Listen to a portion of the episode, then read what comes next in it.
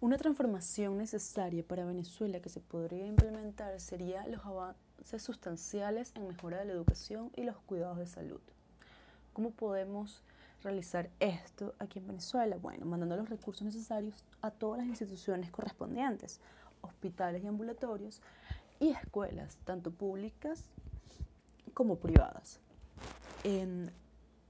para poder realizar esto, eh, se debe implementar un proyecto en el cual se pueda contar con las personas adecuadas, ya que hablamos de aumentar de una manera significativa el sistema de salud, de mejorarlo, mejor dicho.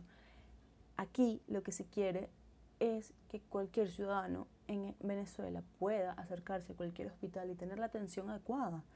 Un lugar donde hayan condiciones, donde no se la luz, donde tenga agua potable y limpia, donde puede encontrar cualquier medicamento que sea necesario sin necesidad de perturbar su paz o su, o su vida cotidiana para llegar a encontrarlo. Esto en el área de salud.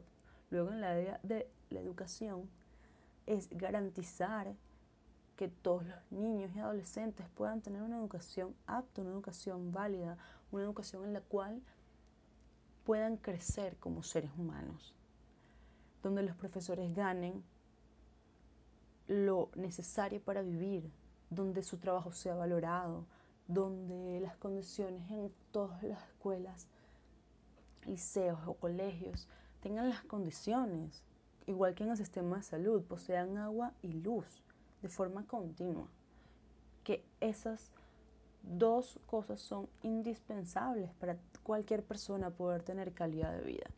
Entonces, haciendo estos pequeños detalles o estas pequeñas cosas que para muchas otras personas es algo básico, donde no tienen que pensar en, ay, se va a ir o va a venir, con el simple hecho de garantizar esto, puede hacer una gran mejora y obtener resultados de, eh, de al, al aplicar estas esta mejora se puede tener una mejor calidad de vida y las personas pues van a saber em, seguir progresando y seguir realizando otras acciones porque ya se quitan estas preocupaciones encima.